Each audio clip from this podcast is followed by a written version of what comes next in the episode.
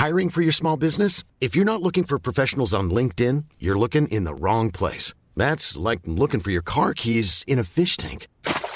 LinkedIn helps you hire professionals you can't find anywhere else, even those who aren't actively searching for a new job but might be open to the perfect role. In a given month, over 70% of LinkedIn users don't even visit other leading job sites. So start looking in the right place. With LinkedIn, you can hire professionals like a professional. Post your free job on linkedin.com slash people today. Je retiens une des dernières interventions euh, d'Éric Zemmour qui est une réalité, c'est-à-dire qu'il y a des thèmes euh, que l'espace médiatique ne veut pas aborder. Et celui qui les aborde, immédiatement, est euh, cantonné ou devient radioactif. Il disait si le Dalai Lama parlait d'immigration ou, prenait des positions contre l'immigration massive, il serait immédiatement étiqueté par l'espace médiatique. Ça, je trouve ça intéressant. Donc, je vous remercie d'être avec nous. Et on va évidemment parler ce soir de cette journée de manifestation, du 49-3, de la comité mixte paritaire. Commission comité, c'est autre chose. Ce n'est pas encore l'heure du comité de salut public.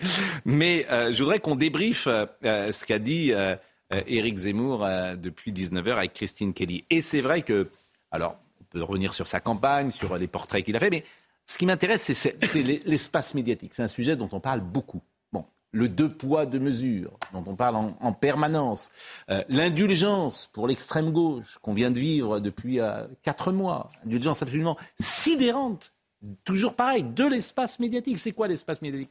C'est quelques gens de Libération, de France Inter, etc. Alors le public ne les suit pas, mais en revanche, dans l'espace médiatique, ils sont très importants, ils sont même dominants. Les artistes, chez les chanteurs, chez les hommes politiques parfois, chez les journalistes les journalistes. Moi, je suis dans la rédaction depuis 40 ans. Qu'on ne me dise pas que les journalistes ne pensent pas à gauche. J'y suis dedans. Je le vois, je le mesure, je sais ce qu'ils disent quand ils ne sont pas à l'antenne. Donc écoutons euh, ce que dit euh, Éric Zemmour, tout d'abord sur la critique des médias, qu'il, euh, oui, qu'il donne la responsabilité d'une part de son échec. J'ai non seulement été piégé, mais, mais, combattu et battu par les médias je pense que c'était mon adversaire principal. Ça s'est révélé ainsi. Mais vous savez, euh, c'est vrai, vous avez raison, j'ai été journaliste pendant plus de 30 ans, donc je connais les médias de l'intérieur. Euh, mais j'ai découvert à quel point ils étaient puissants à, sidérer la population par un effet de, sidération. Et je vais vous donner, parce que j'ai écrit euh, près de 30 pages sur ce sujet, donc les, lecteurs me liront et découvriront l'analyse la plus fine possible. Mais je vais vous donner, on a la télévision, un exemple de, ce que je ne pouvais pas imaginer. Nous sommes, euh, vous vous souvenez, le grand meeting du Trocadéro euh, à la mi-mars, il fait beau. Euh, sur la place du Trocadéro, j'ai réuni 100 000 personnes, plus que François Fillon cinq ans plus tôt, plus même, me disent les experts, que Nicolas Sarkozy dix ans plus tôt. Il y a un monde fou, il y a un soleil magnifique. Les gens sont heureux d'être là, ils sont joyeux, émus et joyeux à la fois. Il n'y a pas un incident je crois que mon discours euh, a, enthousiasmé les gens, les a à la fois fait pleurer et, exalter. Et puis, à un moment, il y a un cri dans la salle, dans la foule, puisqu'il n'y a pas de salle, nous sommes en, plein air. en, plein air. que je n'entends pas. Et le lendemain, ce cri, vous l'avez, vous en souvenez, c'est Macron assassin. Le lendemain, un éditorialiste explique que euh, c'est le seul sujet de ce meeting oublier la qualité du discours reconnu unanimement au début, oublier euh, l'ambiance bon enfant, oublier la ferveur, oublier le monde unique dans cette campagne. Tout cela est oublié à, partir de ce moment-là, à partir à chaque intervention télévision, télévisée ou radio, on me pose la question ah mais vous euh, que dites-vous? Pourquoi n'avez-vous pas fait taire ces gens? Ah mais vous n'avez pas entendu Mais pourquoi vous n'avez pas entendu Et ça dure des heures. Et vous racontez même qu'il y a des enfants qui. Je vais vous raconter la fin exactement, la fin de l'histoire après la campagne, je dîne chez des amis et le, père de famille qui me reçoit me dit, tu sais, j'ai deux enfants qui vous, deux de mes enfants qui veulent te parler. Et je vois arriver deux bambins, euh, gentils comme tout, de, 10-11 ans, un peu euh, la mine dans leurs chaussures, euh, qui me regardent, je me demande ce qu'ils vont me dire. Et ils viennent me voir tout timides et ils me disent, oui monsieur, on voulait vous dire, vous savez, pendant le meeting de Trocadéro, on a été de ceux qui avons crié euh, Macron assassin. Et on, sait que ça vous a fait des ennuis et on voulait vous présenter nos excuses. Qu'est-ce que vous voulez que je vous dise? Bon, évidemment que je leur ai pardonné, que je les ai embrassés. Mhm. Et, voilà, c'était ça les monstres, et c'était ça les assassins euh, qu'on m'a présentés pendant des semaines.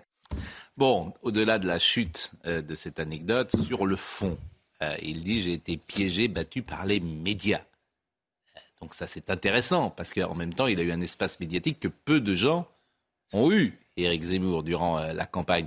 Pourquoi? Parce que ça faisait de l'audience. Et il était invité sur euh, les chaînes info, sur, il était invité sur France 2, parce que les gens, euh, manifestement, il y avait une attente. C'est aussi pour ça, il a eu un espace que peu de gens ont eu. Alors je vous soumets euh, cette analyse qu'il fait et je vous propose d'en discuter. Moi, je trouve que c'est à la fois juste et c'est à la fois faux. C'est-à-dire que pendant la première partie de sa campagne, jusqu'en novembre-décembre, Clairement, c'était la, star des médias. On le voyait qui grimpait dans les sondages. Tout le monde se l'arrachait. Vous avez euh, parfaitement raison. Euh, et puis, on voyait surtout Marine Le Pen qui était à la peine euh, et qui avait, du mal à émerger. et, tout le monde analysait le fait que Éric Zemmour avait récupéré son électorat, était même en train de siphonner, commençait à siphonner celui de Valérie Pécresse.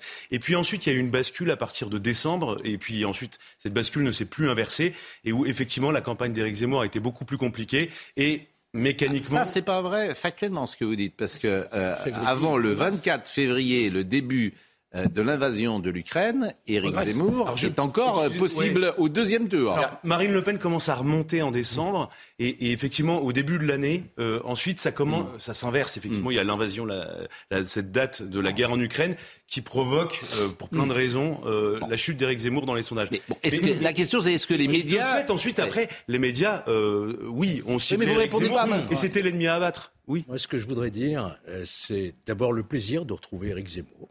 Hmm. C'est un bonheur de l'écouter. Je pense qu'il manque au débat politique. Je ne partage pas du tout son analyse sur l'influence des médias parce que je ne crois pas, personnellement, que les médias aient une telle influence sur le corps électoral. Je vais vous donner deux exemples. Aux États-Unis, Trump, il avait tous les médias contre lui. Il a été élu. Et je me souviens très bien en 1988 avec Jacques Chirac.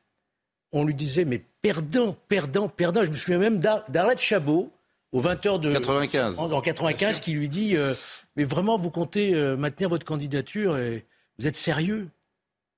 Et il est élu contre et tous les médias étaient et, et je pourrais rajouter comme ça si vous voulez. Je ne crois pas. Je pense que les électeurs et, d'ailleurs si euh, Marine Le Pen et son père Jean-Marie Le Pen sont arrivés au second tour des élections présidentielles alors qu'ils étaient diabolisés par l'ensemble mm la doxa médiatique. Donc vous êtes d'accord pour Moi, je ne crois pas qu'il faille faire retomber la responsabilité. Est-ce que vous êtes d'accord, en revanche, pour dire qu'il a un traitement médiatique différent des autres? Oui, mais ça ne l'a pas empêché. D'accord. Mais vous trouvez, par exemple, qu'il est plus durement traité que les autres? Oui, je pense, oui. Effectivement. Je peux prolonger, hmm. Georges? Je vous en prie. J'ai fait 25 comptes politiques, auprès notamment de candidats à la présidentielle, d'un autre bord. J'ai lu beaucoup sur les, les grands, Giscard, Mitterrand, etc tous, à chaque fois qu'ils perdent, c'est à cause des médias. C'est ça. Tous, tous, tous, tous. Et je ne suis pas complètement convaincu par la thèse d'Éric Zemmour, dans la mesure où il progresse jusqu'au 24 février. La veille du 24 février, il est à touche-touche avec Marine Le Pen dans tous les grands baromètres qui paraissent quotidiennement, et que ce n'est pas l'invasion en tant que telle, c'est sa réaction à l'invasion qui entraîne le début de sa chute. Bah, ça, c'est votre analyse. On peut considérer aussi qu'on lui enlève son thème principal, que ça passe. Euh, il y a une peur. C'est de la faute à Poutine, vous voyez Oui, non, mais pas de la faute. Mais c'est vrai que ça change. Ah, ça, c'est votre analyse. C'est une analyse qui vous arrange. parce, que vous, n'adhérez peut-être pas à ce que dit euh, euh, Éric Zemmour. Mais... moi, je, vous redis, tous les candidats que j'ai rencontrés, enfin, il y en avait qui j'ai travaillé, vous disent six mois après, Qu'est-ce qu'ils ont été salauds, ces hmm. médias Non, mais nous sommes d'accord. On dit toujours la même chose et c'est vrai pour tout. C'est vrai également dans le sport, dans la chanson. Si un film marche pas, c'est de la faute des médias. Si euh, un entraîneur. Je pense que Noël Le aujourd'hui doit dire c'est de la faute des médias. C'est toujours de la faute des, médias. Nous sommes d'accord. Donc, euh, l'aspect médiatique. Non, moi, je crois que ça n'est pas que les médias, mais que les médias, quand même, l'ont traité euh, de manière exceptionnelle. Oui, mais est-ce que ça a de l'influence? C'est ça la question. Et, c'est vrai qu'au début, il y en avait pour lui, mais il y avait une logique idéologique. Tant que, tant que, quand on s'est aperçu, quand les médias sont aperçus, parce qu'ils étaient contents qu'ils tapent sur Le Pen au début, ils étaient contents. C'était Le Pen l'ennemi au départ de l'idéologie. Mais ensuite, quand il est devenu un sérieux client, dans ce cadre-là, les médias se sont occupés de son cas et de manière particulièrement injuste. Et il y a une autre explication, mais qu'il donne aussi dans son livre que, que, j'ai parcouru hier, c'est que une fois de plus, euh, l'économie l'a emporté sur le sociétal. On a beaucoup plus privilégié à nouveau, et, Marine Le Pen l'a senti, qu'a donné beaucoup plus dans l'économie que dans le sociétal et dans l'immigration. Et de ce point de vue aussi, il l'explique également dans son livre, il a été aussi vaincu de ce côté-là à cause de l'idéologie qui préfère qu'on parle évidemment de plus de l'économie que de, que de l'immigration. À cause de l'inflation aussi, euh, du pouvoir d'achat. C'était le premier thème que je, on voulait euh, entamer, les médias, et on va voir un deuxième thème qui touche un peu à cela, qui est, euh, entre guillemets, l'endoctrinement. Mais vous vouliez dire un mot, parce qu'on parlera également, non pas de ce qu'il a dit sur le plateau, mais de ce qu'il a écrit cette fois-ci. et vous avez lu entièrement ce livre que vous pouvez montrer, d'ailleurs, qu'on voit à la caméra, qui sort demain ou qui sort Qui, sort, demain, absolument. Qui sort demain.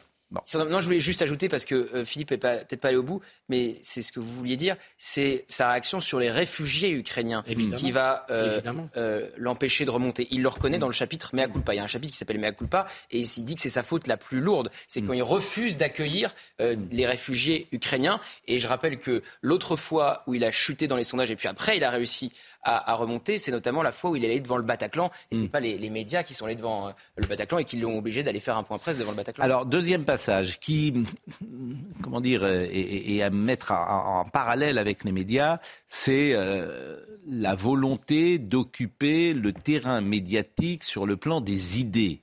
C'est euh, effectivement sa démarche aujourd'hui. Écoutez.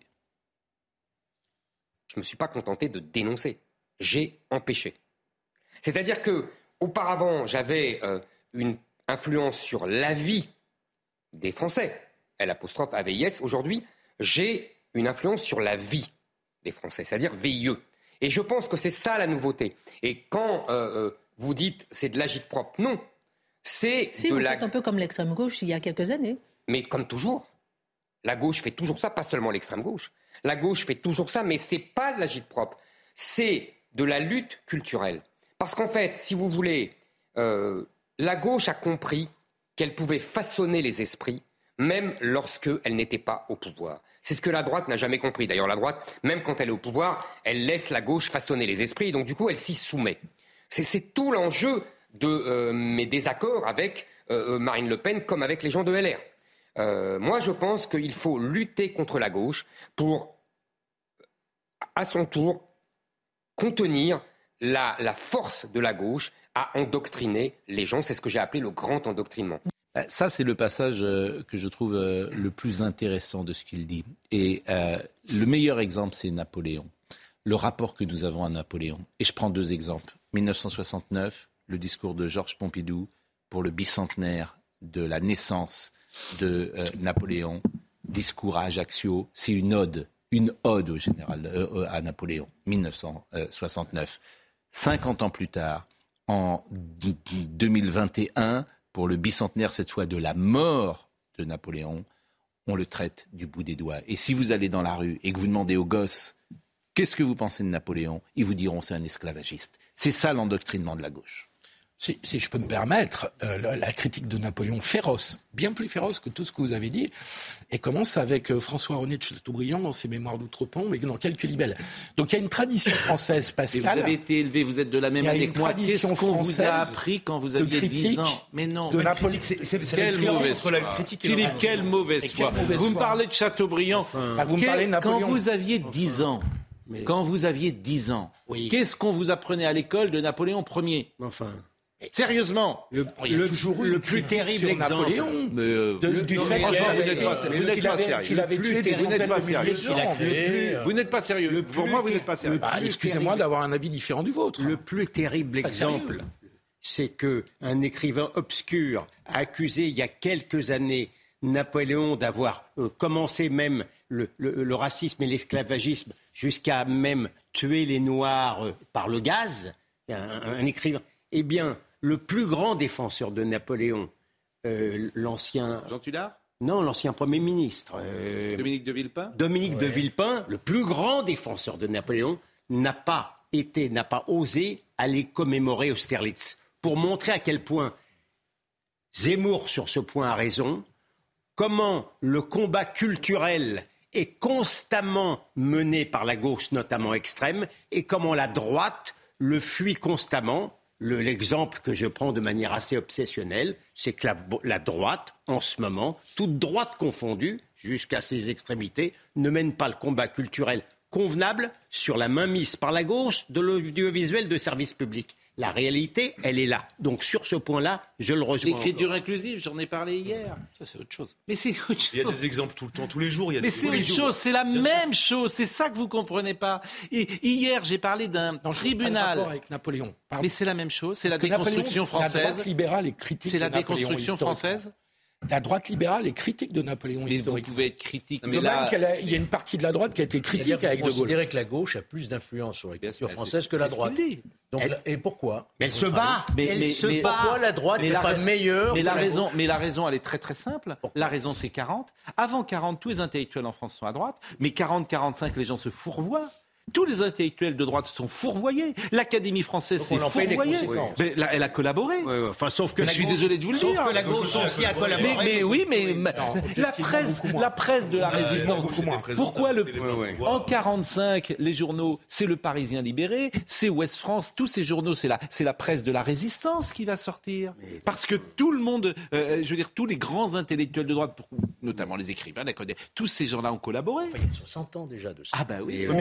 Qui est vous très vivez, vous vivez. De là vient la repentance. Aujourd'hui, de là vient la comment se fait-il que le wokisme ait Mais- autant mais bien sûr. d'influence Non, mais- non, mais la vraie- rapport la vraie fracture, avec elle la est. Seconde Guerre mondiale, le wokisme Mais Pascal prend entièrement raison. Je pense que c'est est moins bon. La date de commencement. Mais bien sûr. On est moins de bon. l'excuse, le renoncement. Et ensuite, la gauche a fait quelque chose d'incroyable, c'est d'infiltrer toutes les sphères de Toute la culture avant et à droite.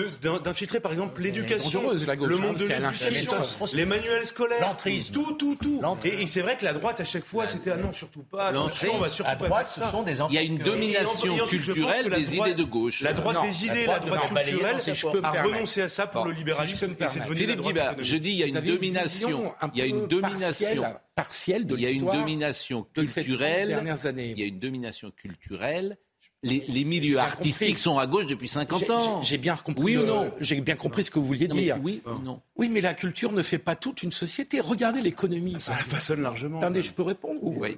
Regardez l'économie, par exemple. Regardez même les systèmes politiques. C'est la pensée libérale dans le domaine économique Ah oui qui est dominante Ah depuis oui. 25 ans. Et ben même les entreprises se convertissent vous êtes, au wokisme. vous êtes, vous êtes Même sérieux les là entreprises. Non, vous êtes sérieux La pensée enfin, libérale de, de l'entreprise avec la redistribution. la bascule, elle se le, fait. le Covid, vous trouvez que c'est une entreprise libérale La Mais vous êtes se- sérieux On vient de balancer Non, de l'argent. Pascal, attendez, non, mais vous dites n'importe quoi. On vient de balancer de l'argent. si vous voulez. Mais vous dites la pensée Ça libérale. va bien quand même un Mais la pensée, Je dis pas n'importe quoi. la pensée libérale avec Bernard le Covid. Tapie qui la change pensée l'entreprise. libérale avec le Covid. Est-ce que je peux vous Est-ce parler que vous pouvez me répondre? La pensée libérale avec le Covid? Mais le Covid, c'est un élément récent. Moi, je vous dis que la bascule sur le discours sur l'entreprise, par exemple, c'est dans les années Mitterrand. C'est Bernard Tapie, qui n'est pas un intellectuel, qui est à la télévision Mais- dans les années 80 pour vous vanter l'entreprise. Les économistes de gauche sont dominés complètement depuis 25 ans. La pensée keynésienne est complètement Et battue. ça Donc ne me dites pas que je dis n'importe quoi, excusez-moi.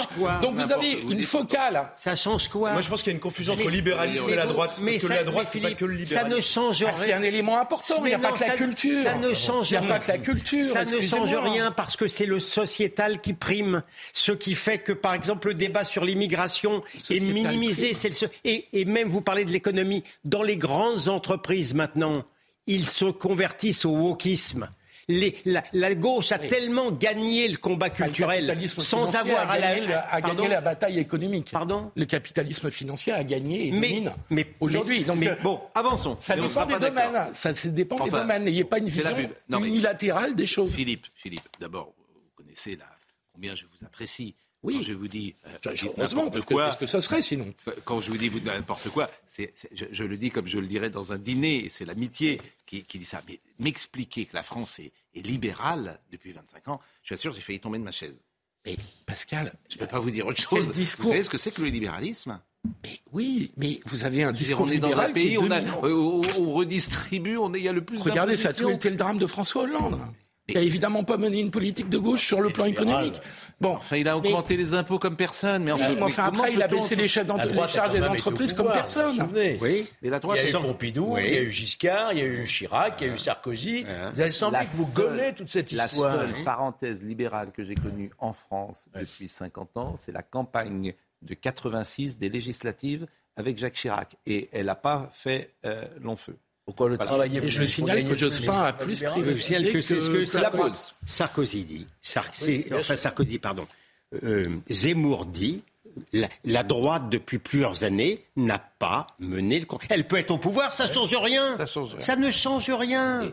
Mais c'est à mettre au crédit de la gauche, Bien sûr. la réalité, et au débit de En fait, les gens de droite se sentent honteux d'être de droite depuis 50 euh, ans en France. Sans parler de l'impunité, sans parler de l'impunité. Vous faites bien fait de la droite. Hein. Je, je trouve que vous Vraiment, vous avez l'impression que la droite est une petite chose mm. malheureuse ah bah, qui ne sait pas imposer ses idées. Ah bah, mais, à la droite, c'est pas que le libéralisme, ah, c'est pas que l'économie. Ah, bah, on va marquer une pause. On va marquer une pause. Non, mais ce qui a, c'est 25% aujourd'hui, elle est morte. Hein, Autrement, on va marquer une pause. Non, mais ce qui a tout changé, c'est l'arrivée de Jean-Marie Le Pen. Il fallait tellement se différencier de Jean-Marie Le Pen qu'effectivement, la droite RPR, elle s'est gauchisée. Je signale juste que la gauche est 25% aujourd'hui, que ça pèse grand La pause. Mais ça ne change rien à la pause, la pause, la pause. Ah, pause, nous revenons. Nous décryptons euh, et le livre d'Éric Zemmour et les principales euh, paroles qu'il a dites tout à l'heure avec euh, Christine Kelly, mais c'est Mathieu Deves qui nous rappelle les titres du soir. Trois gendarmes ont été grièvement blessés aujourd'hui dans l'explosion d'une maison à La Chapelle, c'est dans l'Allier. Ils venaient interpeller un homme pour des menaces de mort sur un agent du service pénitentiaire d'insertion et de probation. L'individu que les gendarmes venaient arrêter est décédé dans l'explosion, une explosion dont l'origine n'est pas encore déterminée. Ils étaient 480 000 manifestants aujourd'hui en France, selon le ministère de l'Intérieur, 1 700 000 selon la CGT pour cette huitième journée de mobilisation contre la réforme des retraites. C'est davantage que lors de la dernière journée de manifestation samedi, mais moins que la journée record du 7 mars. La contestation ne faiblit pas au Royaume-Uni pour réclamer des augmentations de salaire. Des centaines de milliers de personnes étaient en grève aujourd'hui, le jour même où le gouvernement a dévoilé son budget. À Londres, le métro était à l'arrêt, les conducteurs ayant cessé le travail. Le pays fait face à une vague de mouvements sociaux depuis des mois alors que l'inflation reste au-dessus de 10%.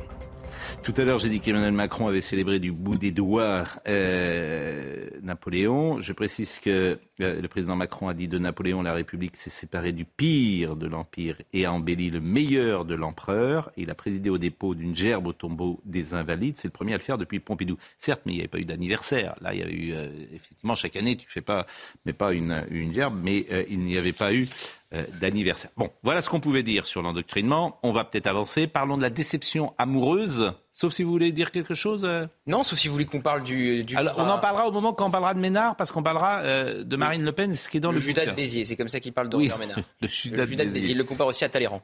Oui. Talleyrand, c'est plus sympa que Judas. Euh, si, on parle la phrase de Napoléon sur Talleyrand, je suis pas sûr. Hein.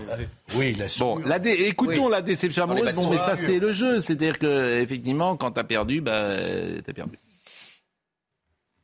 Quand on perd, on suscite des telles déceptions, des telles désillusions, des telles euh, déceptions amoureuses que, euh, évidemment, on se retrouve avec des gens qui vous crachent dessus et qui, avant le 10 avril, puisque le 10 avril était le premier tour, donc le 9 avril, faisait encore des grands discours à votre gloire, disait à quel point vous étiez magnifique, vous étiez l'incarnation de toutes leurs idées.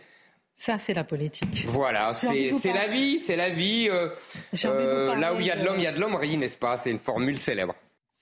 Bon, pas grand-chose à commenter là-dessus. En revanche, je voudrais qu'on écoute ce qu'il dit sur euh, Robert Ménard. C'est de qui il parle faut dire de qui il parle. Il parle de, de Gilbert Collard, de Jérôme Rivière notamment, de Jacqueline mm. Moreau, trois personnalités qui l'ont mm. quitté, donc deux d'entre elles ont écrit un bouquin en plus pour le critiquer. Et c'est ça, tout le monde écrit après son petit bouquin. Ça m'avait frappé euh, lorsque Nicolas Sarkozy était président de la République. Tous les gens qui avaient travaillé avec lui écrivaient leur petit bouquin pour dire du mal du président avec qui ils avaient travaillé, de cracher dans la soupe. Et je trouve que c'est pas bien, en général, de cracher dans la soupe. Vous avez travaillé avec quelqu'un, vous écrivez pas votre petit livre pour dire du mal de lui. Voilà. Il ramasse les miettes. Oui, je trouve que c'est pas. Euh, pas que du bien sur tout le monde dans son livre non plus, Eric Zemmour. Comment? Il dit pas que du bien de tout le monde dans son livre non plus. Oui, oui, mais bon, voilà, les gens sont ce qu'ils font, comme euh, dit l'autre. Bon, sur Robert Ménard, ce qu'il dit donc sur le celui que vous appelez le. Ah non, pas moi, c'est pas moi qui l'appelle comme ça. Le Judas de. C'est Eric Zemmour. le, remarque, la formule est comme toujours chez Eric Zemmour. Moi, je suis le tonton flingueur, Robert Ménard, avec Gilbert Collin. Il vous appelle d'ailleurs, il parle de vous dans le livre. Il dit que vous êtes le joyeux de rire. Je suis le joyeux de rire. Il parle aussi de vous. Oui, mais euh, bon, le joyeux de rire. Pour nous, vous êtes vous êtes petit scarabée, mais pour lui, vous êtes le joyeux de rire. Bon, écoutons, euh, écoutons euh, ce qu'il dit sur Robert Ménard. On peut avoir des désaccords avec les gens. On peut euh, affronter, s'affronter avec les gens parce qu'on n'est pas d'accord, parce qu'on pense qu'on défend des positions politiques antagonistes, oui.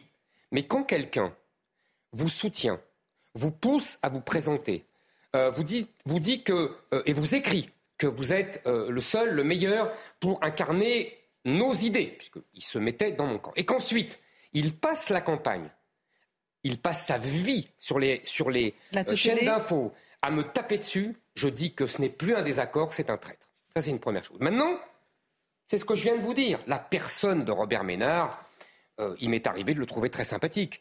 C'est pas mon problème. Ce qui est important, c'est ce qu'il révèle. Et qu'est-ce qu'il révèle? En deux mots Ce qu'il révèle, c'est comment on utilise le sentiment pour dénigrer, pour délégitimer une, ligne politique et une volonté euh, de défendre la France. Robert Ménard venait tous les jours à la télévision, quelle que soit la chaîne. Vous l'appelez le, dire, le Judas de Béziers. Hein absolument. Pour dire Éric Zemmour est un ami, mais euh, il est trop dur, mais il n'a pas d'empathie pour les gens. Et il venait expliquer que euh, ah mais je connais moi un petit garçon dans ma ville qui s'appelle Mohamed ou qui s'appelle Redouane et qui est très gentil. Mais c'est pas le sujet. Comprenez? Euh, C'est exactement ce que je dénonce, c'est-à-dire on prend l'individu, l'affectif, pour empêcher un raisonnement sur les peuples, sur les nations, sur, euh, sur l'histoire. C'est ça mon problème. Et Robert Ménard a été l'auxiliaire conscient ou inconscient, peu importe, moi je pense qu'il était conscient, mais peu importe, de la stratégie médiatique qui voulait me, diaboliser personnellement, montrer que j'étais un monstre personnellement, pour pouvoir délégitimer ma ligne politique et, mes idées. Bon, sur le fond, ça c'est très intéressant, parce que est-ce que, effectivement, les médias parlent toujours des exemples, prennent, euh, c'est-à-dire, euh, jouent sur l'émotionnel? Et vous avez quelqu'un qui dit, moi, je me fiche au fond de, des cas personnels et je vois plus loin, ou je veux voir plus loin. Et je, monte d'un cran. Bon, et là, il y a opposition. Non, mais enfin, là, je voudrais dire un mot quand même pour euh, Robert Ménard, euh, qui est mon ami et, dont je suis l'avocat. Je trouve que euh, Zemmour est très injuste. Il est sincère, Eric, là-dessus, mais il est très injuste parce qu'il a mal pris la mesure de, Robert Ménard. C'est tout sauf un traître, Robert Ménard. Il a cependant peut-être ce qu'on peut considérer comme un défaut. Si je ne lui ai pas dit dix fois, je ne lui ai pas dit une fois. Il a une intelligence critique très acérée. C'est-à-dire que peu de personnes trouvent grâce à ses yeux. Il a, et voilà, il est, il a un esprit critique. Il n'y a pas du tout. Il faut que euh, Zemmour enlève de sa tête qu'il y ait dans l'esprit de Robert Ménard euh, euh, le désir de le trahir pour je ne sais pas qui. Ça n'est pas du tout comme ça il fonctionne, mais il a un caractère très particulier. Personne ne trouve totalement grâce à ses yeux. Au-delà de Robert Ménard, ce qu'il dit, c'est intéressant que les médias se focalisent sur des cas particuliers, peuvent faire appel à l'émotion et ne voient pas que derrière ces cas particuliers, il y a autre chose et que c'est cette autre chose qu'il faut, euh, il faut s'intéresser à cette autre chose. Par exemple, sur l'immigration. C'est intéressant. Enfin, oui, enfin, sauf que Zemmour lui-même se sent blessé sur cette histoire-là. Tout le monde. mais par exemple, je vais vous prendre un exemple. si vous expulsez une famille, bon, parce qu'il n'y a pas assez barrières, vous pouvez prendre un, faire un reportage avec l'enfant de 10 ans qui sera exclu de la même manière et dire c'est une honte et c'est un scandale. Non, mais tout, Vous voyez, tout le monde mais doit avoir raison du point de vue. Euh, Maintenant, c'est tout, à l'heure, c'est la faute des médias. Maintenant, c'est la faute de Robert Ménard. Et si c'était un peu de ma faute, c'est-à-dire moi, le candidat, ce qui m'a frappé dans ce qu'il a dit tout à l'heure chez Christine Kelly, c'est qu'il a dit, en fait, je me suis fait avoir par les médias Parce que les médias ont nommé, ont désigné un journaliste, le même, pour suivre à la fois la campagne de Marine Le Pen et à la fois ma campagne. Donc, on m'a créé artificiellement une primaire, soi-disant au sein de l'extrême Et c'est vrai ça ou pas Mais, Alors, mais je, termine simplement. Je termine simplement. Mais que je sache, euh, qui est-ce qui a euh, proposé euh, l'union des droites avec Marine Le Pen? Qui est-ce qui a proposé à Marine Le Pen des candidats uniques aux législatives?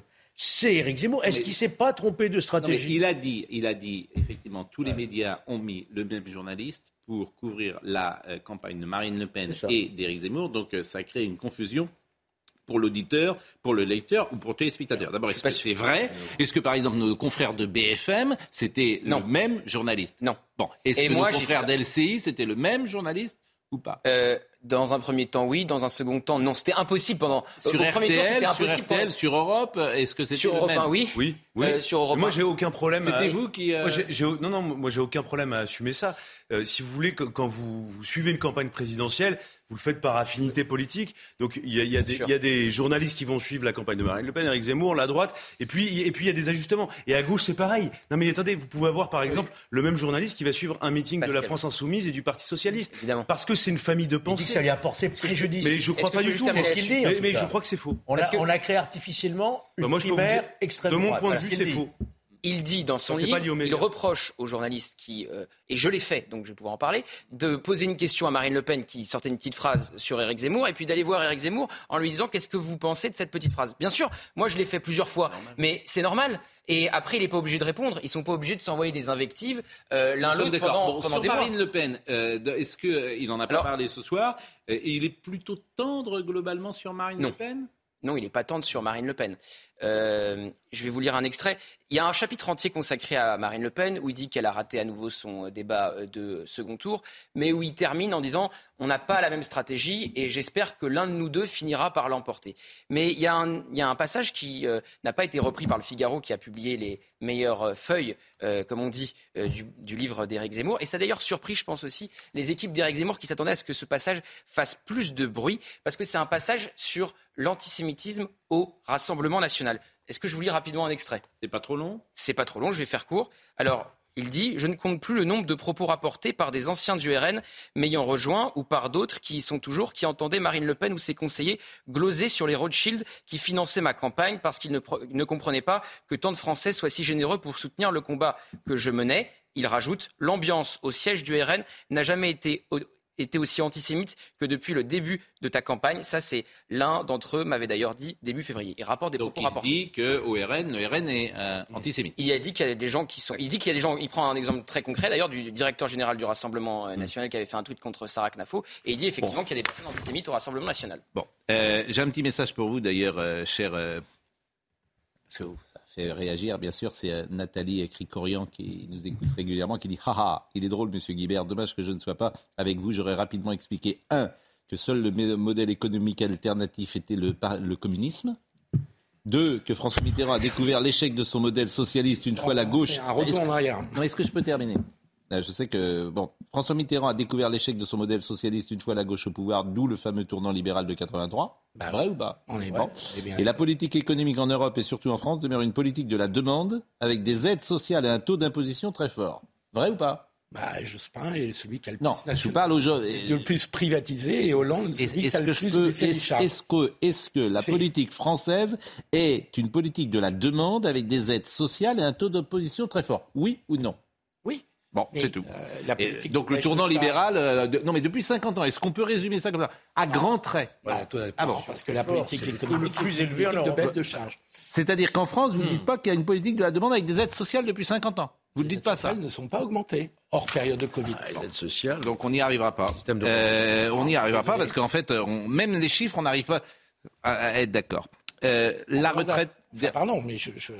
Enfin, dites pas qu'il n'y a pas d'aide sociale en France, la redistribution. Je dis qu'il n'y a pas une politique d'augmentation. Mais il n'y en a pas, elle est tellement élevée. Il faudrait qu'elle baisse, enfin, Philippe. C'est la plus élevée du monde. Mais comment ça peut. Est-ce que ça pourrait vous rentrer dans la tête un jour D'ailleurs, euh, Pourquoi ça n'augmente plus C'est la plus élevée du monde. Donc la politique qui est menée est une politique de baisse d'impôts je veux dire, mais c'est un... baisse des charges. Ils ont rien compris. Eh, rien compris. Oh, ça vous dérange que je Mais parce que pardonnez-moi, c'est on essaye de se mettre sur un autre sujet là sur Zemmour. Mais oui, parce qu'en fait vous ne comprenez rien à rien. Bon, bah écoutez, vous Alors non, restez quand même. Mais non, mais restez. quand même. mais c'est une je résume la politique française, c'est une politique avec des aides sociales et un taux d'imposition fort. Point vous ne voulez pas entendre qu'il y a eu une politique libérale qui a été menée, vous l'avez cité, depuis Mitterrand. Allez. Donc si on, après, on peut en discuter toute la, soirée, si vous voulez. Je peux juste dire un mot parce que ça m'est revenu sur le duel Marine Le Pen et Éric Zemmour. Parce que c'est pas les journalistes qui calaient les meetings le même jour que Marine Le Pen ou le même jour qu'Éric Zemmour pour s'affronter à, meeting interposé. Et je me souviens aussi d'un déplacement euh, de Marine Le Pen qui devait avoir lieu au Sable d'Olonne. Quand il a pris ce déplacement, Éric Zemmour, il lui a grillé la priorité et il est allé au Sable d'Olonne. Ça me semble pas être du ressort des journalistes. Et la retraite. Un mot sur la retraite. Et la vérité m'oblige à dire aussi qu'il est assez corrigez-moi, il est, assez, il est assez rapide sur la manière dont il a traité Marine Le Pen dans le, au début de la campagne. Bien sûr. Bah, moi, moi c'est les livres, c'est les chats. Euh, la retraite. Non, mais elle a, pas il a raison aussi, parce qu'il y a un rapport de psychologie. Il pensait qu'il euh, allait en faire qu'une bouchée. Et il a dit tout de suite, elle ne peut pas gagner. Moi, je Et, euh, bon, un dernier mot d'Éric Zemmour sur les retraites. J'ai une position simple. Euh, j'avais, pendant la campagne, parlé de euh, euh, la retraite à 64 ans. Ce n'est pas parce que Emmanuel Macron, qui a dit le contraire pendant 5 ans, venait sur ce thème-là que j'allais dire Ah ben, soudain, c'est mal. Donc j'ai dit, effectivement, j'approuve cela. Mais, comme toujours avec Macron et avec l'ensemble de la classe politique, on voit par le petit bout de la lorgnette. Avec cette réforme-là, comptable, parce qu'en fait c'est une réforme comptable, on rajoute des années pour faire des économies. On va recommencer dans trois ans, dans quatre ans, dans dix ans, et à chaque fois, on va rediviser la France. Parce qu'en fait, il y a toute une réforme beaucoup plus globale à faire pour, contenir et pour, solidifier et pour sauver finalement le système par répartition. Euh, il faut une politique familiale de natalité, parce que c'est les enfants d'aujourd'hui qui vont payer les retraites aux gens de demain. Euh, il faut une politique de lutte contre la fraude. Euh, il y a beaucoup de fraude, en particulier euh, euh, les, retraites payées aux travailleurs étrangers, l'ASPA. Bon, il y a également, si vous voulez, une, politique de réindustrialisation, car plus il y aura d'emplois, plus les gens pourront payer les retraites, puisque c'est le principe du système de répartition, et on pourrait même compléter ce système de répartition, puisqu'on sait qu'on a une pyramide des âges qui devient de plus en plus défavorable, par un système de capitalisation. Si vous voulez, j'aurais expliqué exactement ça. Je le vote parce que je ne veux pas me dédire et parce que je pense que c'est nécessaire, mais euh, ce n'est qu'un petit bout de la lorgnette, il faut une réforme beaucoup plus globale. L'information de ce soir, dépendamment de tout ce qu'il a dit, c'est quand même qu'il se maintient fortement en politique. Moi, c'est ça que je retiens ce soir. Ben, je suis pas sûr. Que, ici, il, il en parle Il ira, il ira aux élections européennes. Il ira aux élections municipales. Il continue le combat politique. moi, je crois que c'est l'information de ce soir. Je suis d'accord avec vous, moi. C'est que Georges a raison. Non, je suis d'accord avec vous, Pascal. Non, moi, j'ai l'impression. Moi, j'ai lu l'entièreté de son livre. Il parle très peu de l'avenir. C'est un chapitre. Il a dit devant Christine. C'est un chapitre. J'irai aux européennes. Je sais non, non, il n'a pas dit ça. tête de liste ou Voilà. Peut-être. Mais non, mais la question, c'est s'il n'est pas tête de liste, il va pas être derrière Mario Maréchal. En fait, c'est soit il est tête de liste et il y va, soit il laisse la place à Mario Maréchal. C'est ça. Oui, il l'accompagnera, il fera campagne à ses côtés, mais il ne sera pas candidat. Moi, je pense qu'il ne sera pas candidat aux européennes et qu'il laissera Marion Maréchal prendre la tête de liste. Et ça sera très important pour lui. Les européennes, il ne pourra pas encaisser un troisième échec après les législatives et la présidentielle. Ben, c'est zéro, zéro, zéro eurodéputé. C'est bah, si, c'est ça l'échec. c'est s'il n'a pas d'eurodéputé. Là, c'est un,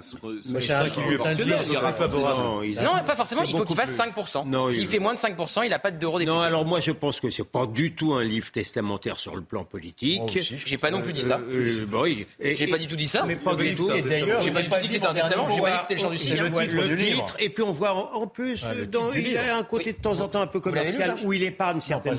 On sent qu'il dit du bien de certaines personnes. Je pense je pense qu'il y a des arrière-pensées tout à fait normales sur le plan politique. Il emménage. Je pense qu'il est complètement encore dans le combat politique. Ah, mais complètement, oui. Bon, voilà ce qu'on pouvait dire sur euh, Éric Zemmour ce soir.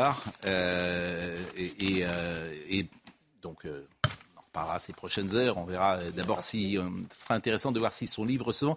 Ce qui va être intéressant dans cette période pour voir aussi l'impact d'Éric Zemmour, c'est de voir les audiences qu'il va faire. Parce qu'il était très haut, donc on va le mesurer par exemple demain, si euh, il est toujours attractif pour les uns et les autres. Ça va être intéressant de voir si le livre se vend.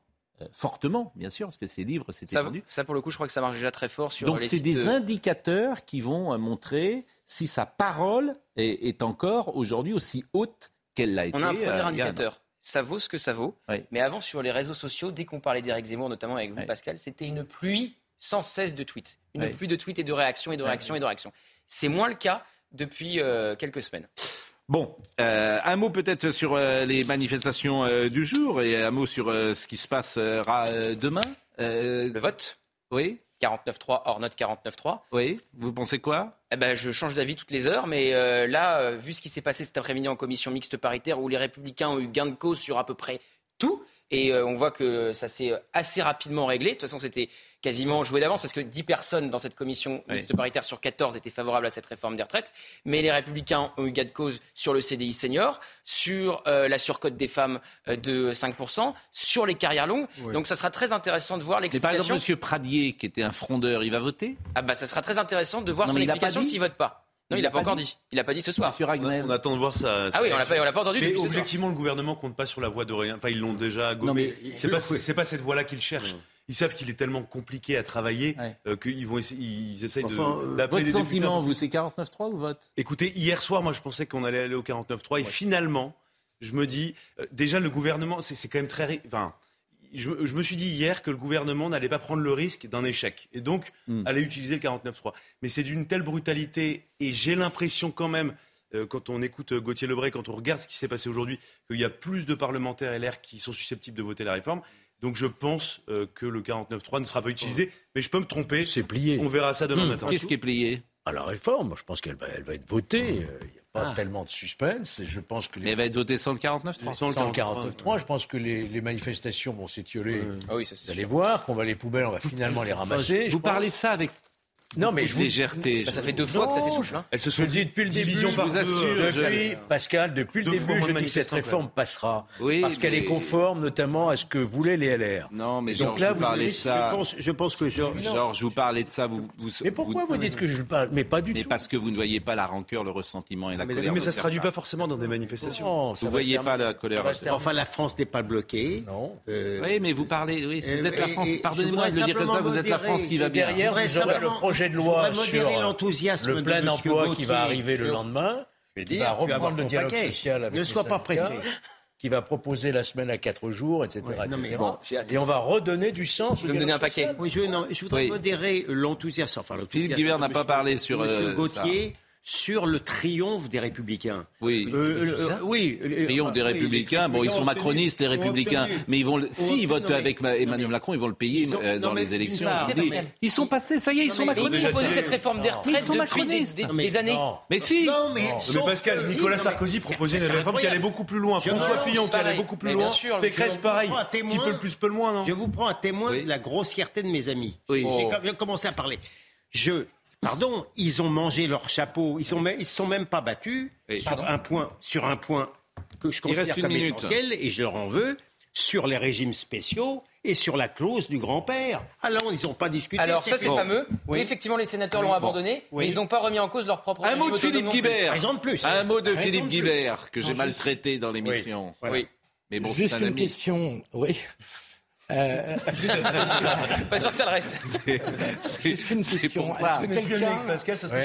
Mais oui, mais ça fait 130 ans Eh, qu'on parle le comme ça. juste une question. Est-ce que quelqu'un est capable de décrypter ce qui se passe dans le groupe parlementaire euh, à l'Assemblée nationale des Républicains? J'ai l'impression qu'eux-mêmes ne le savent pas. C'est une bonne question. Et donc, dans ces conditions, comme personne n'est capable de dire ce qu'ils vont faire et dans quelle proportion ils vont voter pour ou contre, je pense que ça se finira quand même par un 49-3. Mais, mais Philippe, les Républicains, ils ne savent plus où ils habitent depuis bien longtemps. Pour les raisons Voilà. qu'évoquait Eric Zemmour. Euh, exactement, Zemmour exactement. Zemmour Donc ils ne savent pas s'ils doivent aller un coup à droite, un coup à gauche et, et sont en train Parce qu'on a un d'exploser. problème mais bien sûr, mais vous avez pas, mais ils ont, alors ils sont explosés, et puis ils explosent chaque tous les deux ans, ils explosent. Il y a moins la culture puis- du chef. Et ça, c'est, je trouve que le, le sûr. symptôme le plus fort. Alors, je salue Nathalie Cricorian Duronçois qui vous parlait tout à l'heure. C'était pas moi qui vous maltraitais, c'était elle. Et euh, la connais, euh. bien sûr, Ah et qui ouais. dit que des choses intéressantes. Monsieur Benkemoun, que vous ai-je promis hier? Jean Sablon, et Bert Silva. Alors, dans l'ordre. Qui étaient quand même des, des, des, des chanteurs davantage de votre génération. Dans l'ordre. Dans l'ordre. Dans l'ordre. Écoutez d'abord Jean Sablon. Trésor que j'aime. C'est magnifique. The French Crooner. comme un idiot. J'attends et Alors, donc parce que donc ça, euh, ça s'appelle Rendez-vous sous la pluie et je passe un petit message à Jean-Damien Barbin qui m'a conseillé euh, ce, ce, titre, qui est un comédien euh, célèbre, Jean-Damien Barbin que je salue. Rendez-vous sous la pluie, Jean Sablon. The French Crooner. The French, The French Crooner. chante ça avec Mireille de manière exceptionnelle. Exactement. Bon. Et puis Bert Silva. Alors là, je pense que Tiens ma jolie maman. C'est le début des enregistrements. Voici des roses blanches. Les toi qui les aimes tant. C'est le début du phonogramme, ça. Les gens qui sont en train de zapper chez nous là et qui se disent, ils entendent Bert Silva. Oui. Ah, ils se disent, mais qu'est-ce qui se passe C'est magnifique. Et Donc je vous l'avais promis. Euh, voilà. Oui, mais pourquoi Pourquoi Parce que hier, je sais pas, je sais pas ce qu'on faisait. Bachung. Ah oui, vous me parliez de Bachung, vous étiez étonné que je parle de Bachung et vous mais, bah, pensiez que je n'écoutais que de la musique des années. Comme celle-là. Euh, Voilà. Programme bah, beaucoup de beaucoup de retraites évidemment, essentiellement de la retraite, le 49.3, de la politique. Euh, voilà de, de, quoi on va parler, puis on reviendra aussi un, un, un peu sur Éric Zemmour. Vous en avez largement parlé évidemment dans votre émission. Merci, merci grandement. Euh, les équipes du soir, Jean-Luc Lombard était à la réalisation, Philippe était à la vision, Rodrigue Le Prado était au son, Benjamin No était à l'édition. Merci à Maxime Lavandier qui était donc à, à, assistant à la présentation et Naomi Benamou qui était assistant d'édition ce soir. Olivier dans une seconde, rendez-vous demain matin. Merci. Petit scarabée, vous avez été parfait. À demain.